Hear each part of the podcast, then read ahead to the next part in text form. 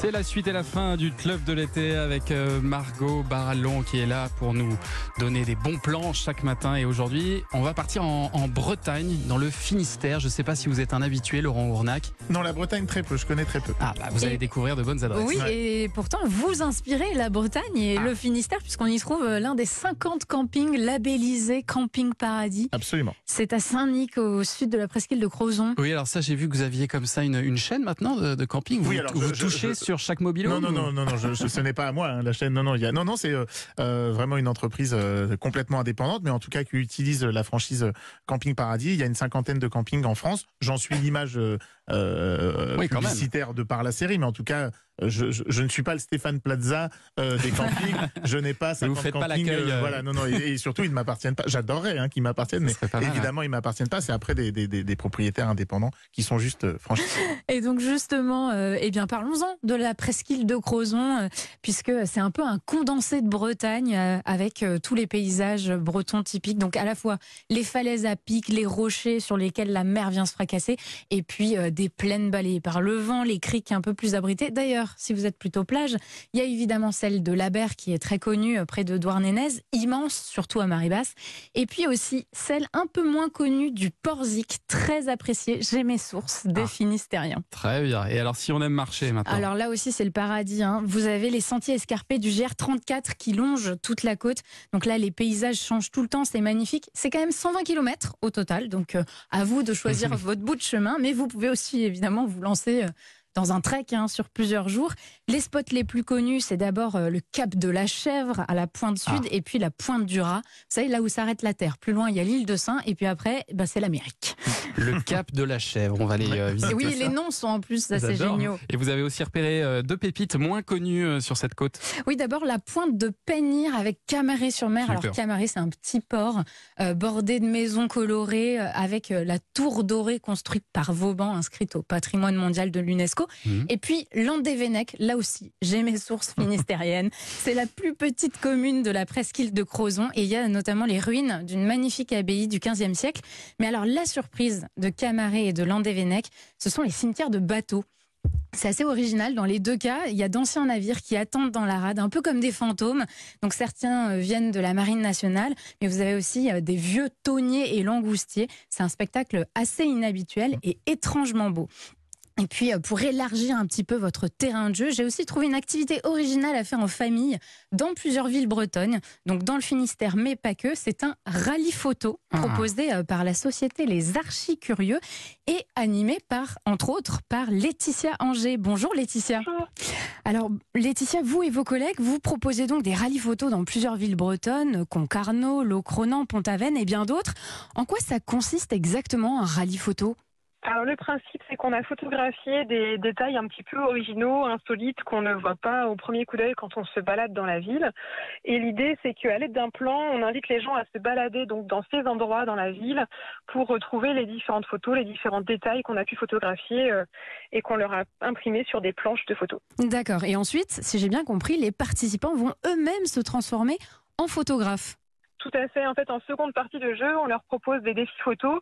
Donc, c'est à eux de prendre en photo des éléments bien particuliers du patrimoine liés à la culture locale ou à la spécialité culinaire euh, de la ville. Et on a aussi d'autres défis photos euh, qui euh, leur proposent, par exemple, de retrouver le lieu où ont été photographiées des photos anciennes qu'on leur a remises. D'accord. Et passer par la photographie, qu'est-ce que ça apporte finalement On visite la ville autrement? Tout à fait. Donc, ça s'adresse plutôt à des personnes pour qui l'histoire ou, les bâtiments emblématiques de la ville euh, n'ont pas grand intérêt, c'est-à-dire des personnes qui ne s'intéressent pas euh, à tout le côté historique de la ville et qui souhaiteraient plutôt se balader dans les ruelles, euh, voilà, un peu méconnues, par lesquelles ils ne seraient pas forcément passés par eux-mêmes.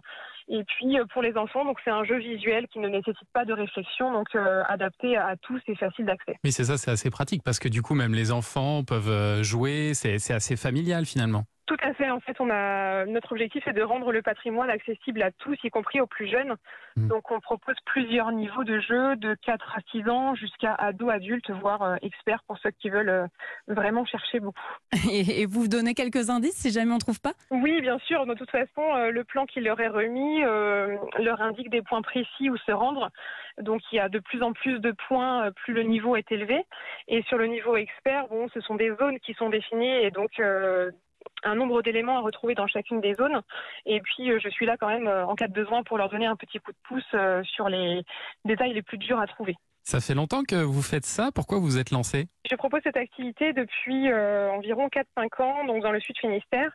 L'idée, c'est que je propose aussi des jeux de piste à côté. Et puis, euh, j'avais des familles voilà, qui voulaient faire découvrir le patrimoine aux enfants, faire découvrir la ville, les faire euh, marcher, puisque c'est un peu le problème aussi pour certaines familles. Ah oui. L'idée, c'est d'avoir une activité qui soit notamment adaptée aux plus petits, aux enfants qui ne savent pas lire.